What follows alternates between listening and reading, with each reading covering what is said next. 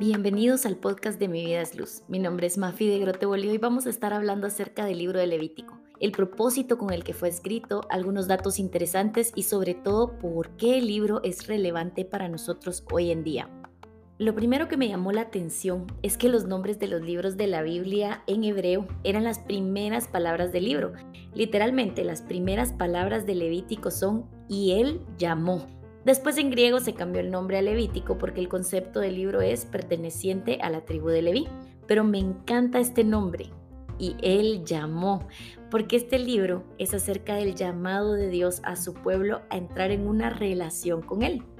Levítico ha sido un libro bastante ignorado y para muchos puede parecer irrelevante, porque nos puede parecer que hay mucho en este libro que ya no aplica hoy en día y sí tiene algunas cosas que para nuestra cultura y nuestro contexto pueden parecer hasta extrañas, pero nos deja ver tan claro cómo Dios desea un pueblo apartado.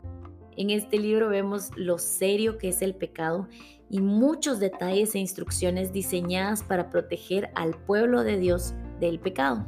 Y es que un punto clave que debemos entender en nuestra vida diaria es que Dios no tolera el pecado. Todo el sistema de sacrificios que se nos presenta en este libro nos muestra la gracia, la misericordia y el amor de Dios al permitirles tener acceso al perdón. Y todo esto es para poder anular el pecado y poder tener comunión con Dios. Y te quiero dar un pequeñísimo resumen para que te ubiques en dónde estamos, porque estos cinco libros de la ley fueron escritos por Moisés y deben o llevan una secuencia muy clara. Entonces en Génesis se nos revela que hay un Dios que es el creador de todo y a diferencia de otros dioses, crea seres humanos a su imagen y semejanza para poder convivir con ellos. Pero el ser humano pierde esta intimidad con Dios porque prefieren la autonomía sobre la obediencia. Sin embargo, como nuestro Dios está lleno de amor y misericordia, Él comienza a buscar a las personas que están en constante rebelión y él decide escoger a Abraham y su descendencia para iniciar todo un plan de redención para toda la humanidad. Dios le promete una tierra y una gran nación que va a ser de bendición para el resto del mundo. El plan de Dios es que toda la nación de Israel pudiera servirle y ser una nación santa y justa, que pudieran representarlo y bendecir al mundo entero trayendo restauración. Después en el libro de Éxodo comenzamos con la historia de todo lo que sucedió con la familia de Jacob, que era el nieto de Abraham. Ellos se movieron de Egipto en el final de Génesis y vemos que esta familia, que era de 70 personas, en Éxodo se ha convertido en un gran pueblo tal como Dios le prometió a Abraham. Pero todas estas personas se convirtieron en esclavos en Egipto y habían comenzado a tomar la identidad de Egipto. Estaban adoptando la adoración a sus dioses. Y como respuesta a esto, Dios llama a Moisés para traer libertad a su pueblo y sacarlos de Egipto, para que dejen la esclavitud y traerlos al monte Sinaí, donde entrarían en la presencia de Dios y oficialmente tomarían su identidad como una nación santa. En este tiempo Dios les da la ley y las instrucciones del tabernáculo, y la ley les mostraba los estándares de justicia y santidad de Dios, estándares bajo los cuales debían vivir para que ellos pudieran representar a Dios al mundo, y les da también las instrucciones para el tabernáculo, que era la forma en la que Dios iba a habitar con su pueblo y el lugar desde donde Dios los iba a guiar. El libro de Levítico nos presenta los eventos que ocurrieron en el campamento de Israel en el monte Sinaí, en el primer mes del segundo año después de que Israel salió de Egipto. Le tomó tres meses al pueblo llegar al monte Sinaí después de su salida de Egipto y pasaron ese año que estuvieron en el monte recibiendo la ley y siguiendo las instrucciones para armar el tabernáculo.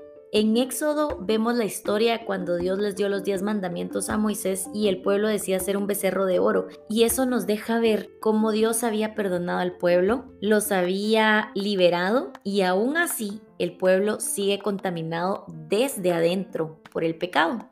Muchos dicen que el libro de Éxodo es Dios sacando al pueblo de Egipto y Levítico es Dios sacando a Egipto del pueblo. Y yo creo que si es así, es una buena forma de representarlo porque en este libro, en este tiempo, el pueblo entiende y aprende lo que quiere decir ser limpios. Entienden lo que es puro y lo que es impuro, lo que es santo y lo que es ordinario. Y el Señor les enseña a ser limpiados y purificados cuando habían sido contaminados por el pecado o por la muerte.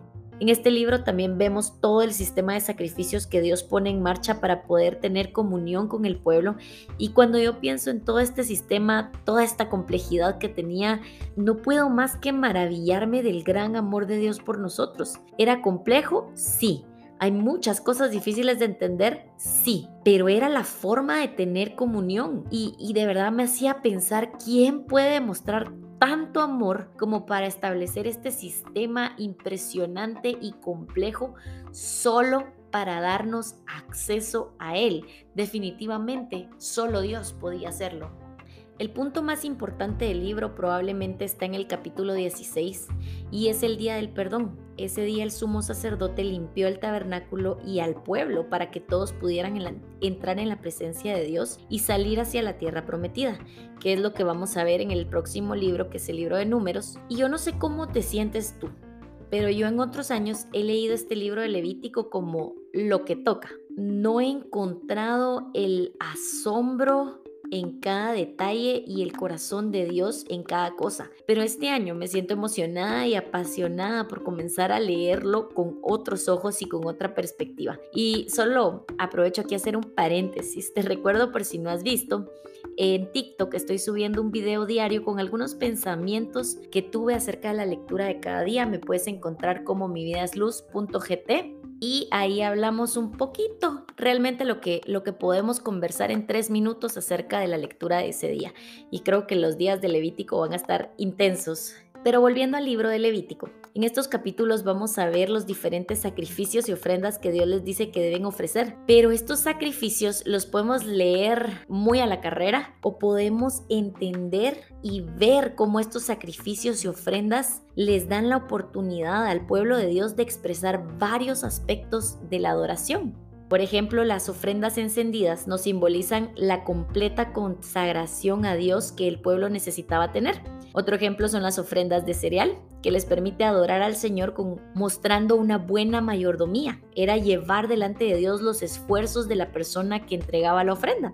Están también las ofrendas de paz que nos proyectan la comunión entre Dios, el hombre, el pueblo y los sacerdotes y podemos ver cómo Dios anhelaba una unidad completa. Las ofrendas por el pecado también acentúan mucho el derramamiento de sangre. Sobre todo en estas ofrendas podemos ver el sacrificio que se hacía de una vida inocente por quien ofrecía la ofrenda. Y si no entendemos bien este concepto, no vamos a dimensionar lo que significó cada gota de la sangre de Cristo en la cruz para nuestro perdón.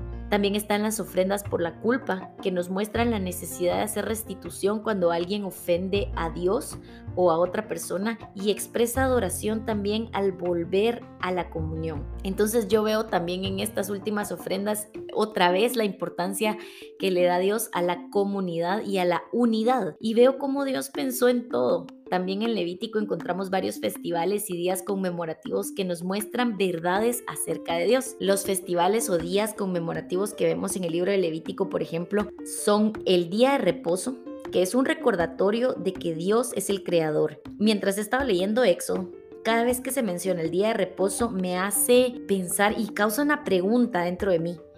¿Por qué me cuesta tanto tomar el día de reposo? Y muchas veces el descanso puede revelar nuestra confianza en Dios o nuestra falta de confianza en Dios también. Porque para descansar tenemos que dejar nuestras cargas, ser obedientes a su instrucción y confiar en que Él va a proveer de lo que sea que nos está afanando, ya sea una idea, la solución a algo o hasta la provisión material o económica para un proyecto. Otro era el Festival de la Pascua, que debía recordarle al pueblo que Dios es su redentor. Y en Éxodo vi tantas veces que se menciona el deseo que Dios tiene de que el pueblo realmente entienda que fue Dios quien los liberó, que Él quiere ser su único Dios y por eso sigue el Festival de la Pascua y se establece como algo que tienen que hacer año con año. También están los festivales de Pentecostés y de tabernáculos que tienen un significado agrícola y mostraban a Dios como proveedor. El Festival de Pentecostés era durante las primeras cosechas y el de tabernáculos era durante las últimas cosechas. Y es como reconocer desde el inicio hasta el fin de este tiempo de cosechas que Dios fue quien proveyó. Dios fue quien dio inicio y Dios fue quien completó esa temporada. Y te los menciono porque a veces los leemos tan rápido y los leemos solo como una lista, cuando hay tantas cosas del corazón de Dios de cómo quiere recibir la adoración, de formas que nos dejó para expresarle también nuestro amor, o, en este caso al pueblo de Israel, porque hay cosas que probablemente ya no seguimos haciendo, pero vemos el corazón de Dios en esto. Los tres temas principales que vemos en este libro son, el primero, la presencia de Dios, y es muy importante notar que el pueblo de Israel es de Dios y Dios dice tantas veces que son su tesoro, que son su pueblo escogido, pero ellos solo pueden experimentar los beneficios de ser el pueblo de Dios si caminan con Él.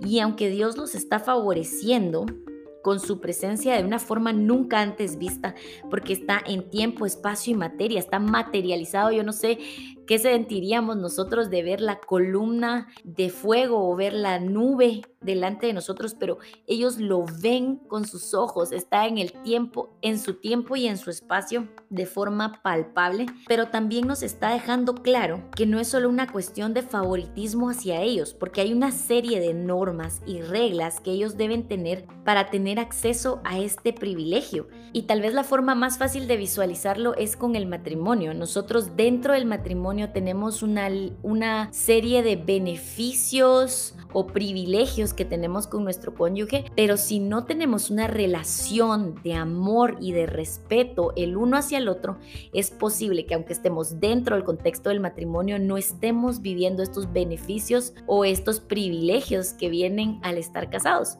Entonces el pueblo tiene todas estas normas y estas instrucciones de parte de Dios. Ellos son un pueblo escogido, ellos son un pueblo apartado, ellos son el tesoro de Dios y el Señor los va a llevar de victoria en victoria. Pero ellos también tienen que cumplir con su parte del trato. Y este acceso privilegiado me lleva al segundo tema principal del libro, la santidad. Dios nos dice, sean santos porque yo soy santo. Y ser santos no es un atributo que se nos pueda pegar de Dios, no es que podemos ser santos, no está en nuestra naturaleza. Y te doy un ejemplo de esto. Hay mucha gente buena, hay mucha gente amable, hay mucha gente que es llena de compasión y que hacen muchísimas cosas buenas por el mundo alrededor sin Cristo. Ellos no son santos, aunque hagan muchísimas cosas buenas porque la santidad no se encuentra en lo que hacemos. Para ser santos tenemos que desconectarnos del mundo y conectarnos con Dios. Nuestra santidad viene de estar conectados con Dios, viene de ser parte de Dios. Y entonces cuando yo estoy en este punto donde me desconecto del mundo alrededor y me conecto con Dios, puedo experimentar su santidad. No por mí, sino porque estoy como una extensión de Dios. No sé si tú logras visualizarlo cuando te digo estás conectado con Dios. Cuando algo está conectado a una fuente, se vuelven uno solo. Entonces la santidad que podemos vivir y que podemos experimentar no viene de nuestras buenas acciones, no viene de nuestro buen corazón, sino vienen de la desconexión del mundo y la conexión con Dios. Levítico nos enseña que no existe una forma en la que nosotros podamos hacernos santos a nosotros mismos, sino es Dios quien nos hace santos. La moral y la justicia son respuestas o reacciones que hay en nosotros cuando estamos viviendo en la santidad. La santidad que viene de nuestra conexión con Dios, de ser uno con Dios. Y el tercer tema principal de este libro es la expiación, el perdón de los pecados. Y la existencia del pecado es toda la razón por la cual existe este libro. El pecado es todo pensamiento o acto que es contrario a la voluntad de Dios. Y bajo ese concepto podemos notar, entender y tener esta revelación de que los seres humanos pecamos todos los días y eso nos separa de Dios. Y es que esta era la intención de Satanás cuando tienta a Eva a comer el fruto del árbol. Lo que él quiere es que se dé esta barrera entre los seres humanos y Dios. Lo que el enemigo quiere es impedirnos entrar en la presencia de Dios. Pero Dios es tan bueno es tan misericordioso. Y cuando tú veas todos los detalles de la expiación y del día de perdón de los pecados, yo te invito a que dejes que el Señor te hable y te revele cuánto amor hay en Él para abrir este acceso para todo el pueblo. Toda la redención que vemos en el libro de Éxodo pone los fundamentos para la limpieza, la adoración y el servicio que vamos a aprender en Levítico y el versículo clave de este libro es Levítico 19.2 que dice, sé santo porque yo, el Señor, tu Dios, soy santo. La santidad se menciona en el libro de Levítico más que en cualquier otro libro de la Biblia. Está 152 veces. Y este libro establece la adoración a un Dios santo, porque al final, ¿cómo es posible que un pueblo pecador pueda acercarse a un Dios santo? Se necesita arrepentimiento y obediencia, y por eso las instrucciones son tan claras. El libro también nos invita a llevar vidas santas a través de las normas, sus leyes de pureza, reglas para la vida diaria, límites para la conducta sexual, normas para las relaciones personales y los votos necesarios. También vemos las reglas sacerdotales, los festivales que te mencionaba antes y la recepción de la bendición de Dios sobre el pueblo. Y yo quiero invitarte a que a medida que leamos este libro podamos renovar nuestro compromiso de vivir en santidad, que aprendamos a adorar a Dios en privado, pero también que podamos entender y ver que es necesario hacerlo en público y en comunidad. Así que te invito a que podamos orar juntos. Padre, gracias por este tiempo que nos has permitido apartar para compartir y crecer. Te pido que nos des tu gracia para leer el libro de Levítico, que traigas revelación, que a medida que lo leemos podamos maravillarnos en lo que tú has hecho por nosotros, que podamos dimensionar de otra forma el sacrificio de Jesús en la cruz, que podamos realmente entender el efecto que tenía el pecado en nuestra vida y en nuestra relación contigo, que podamos ver cómo eres rico en gracia y en misericordia hacia nosotros. Gracias por abrir el camino, gracias por amarnos tanto y por darnos acceso a tu presencia. Ayúdanos a vivir en santidad, apartados del mundo, pero conectados a ti. En el nombre de Jesús, amén. Y de verdad que rico este tiempo que hemos podido platicar. Mi oración de verdad es que independientemente del plan de lectura que tú estés siguiendo o si no estás leyendo la Biblia de forma activa, este episodio haya despertado algo en ti por leer la palabra de Dios y meditar en lo que hay en ella sobre todo en este libro que como te decía al inicio puede pasar desapercibido o puede parecer raro, pero nos revela tanto acerca del Señor. Si este episodio ha sido de bendición para tu vida, te invito a que puedas compartirlo para que más personas puedan escucharlo. Mándame un DM si estás leyendo el plan de la Biblia o si te animaste a leer el libro de Levítico después de escuchar este episodio. Me puedes encontrar en Instagram y Facebook como Mi Vida es Luz y en TikTok como Mi Vida es Luz Te mando un fuerte abrazo y nos vemos en el próximo episodio.